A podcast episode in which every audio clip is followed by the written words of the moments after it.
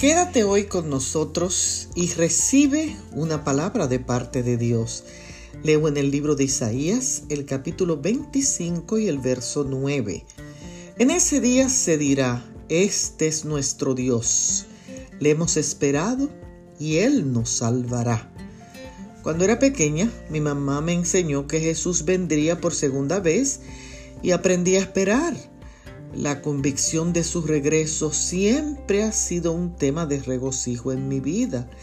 Mi abuela siempre hablaba de eso y esperaba estar viva para verle venir en gloria. Tanto mi abuela como mi madre han pasado al descanso, pero la enseñanza de ver a Cristo venir en gloria sigue llenando mi corazón de esperanza. Y a medida que pasan los años, Muchas veces me he preguntado si estaré viva cuando Él regrese o si seré aprobada para verle. ¿Qué sucedería si Él viniera hoy? ¿Estaría gozosa o angustiada? ¿Habré testificado con mi vida y mis acciones?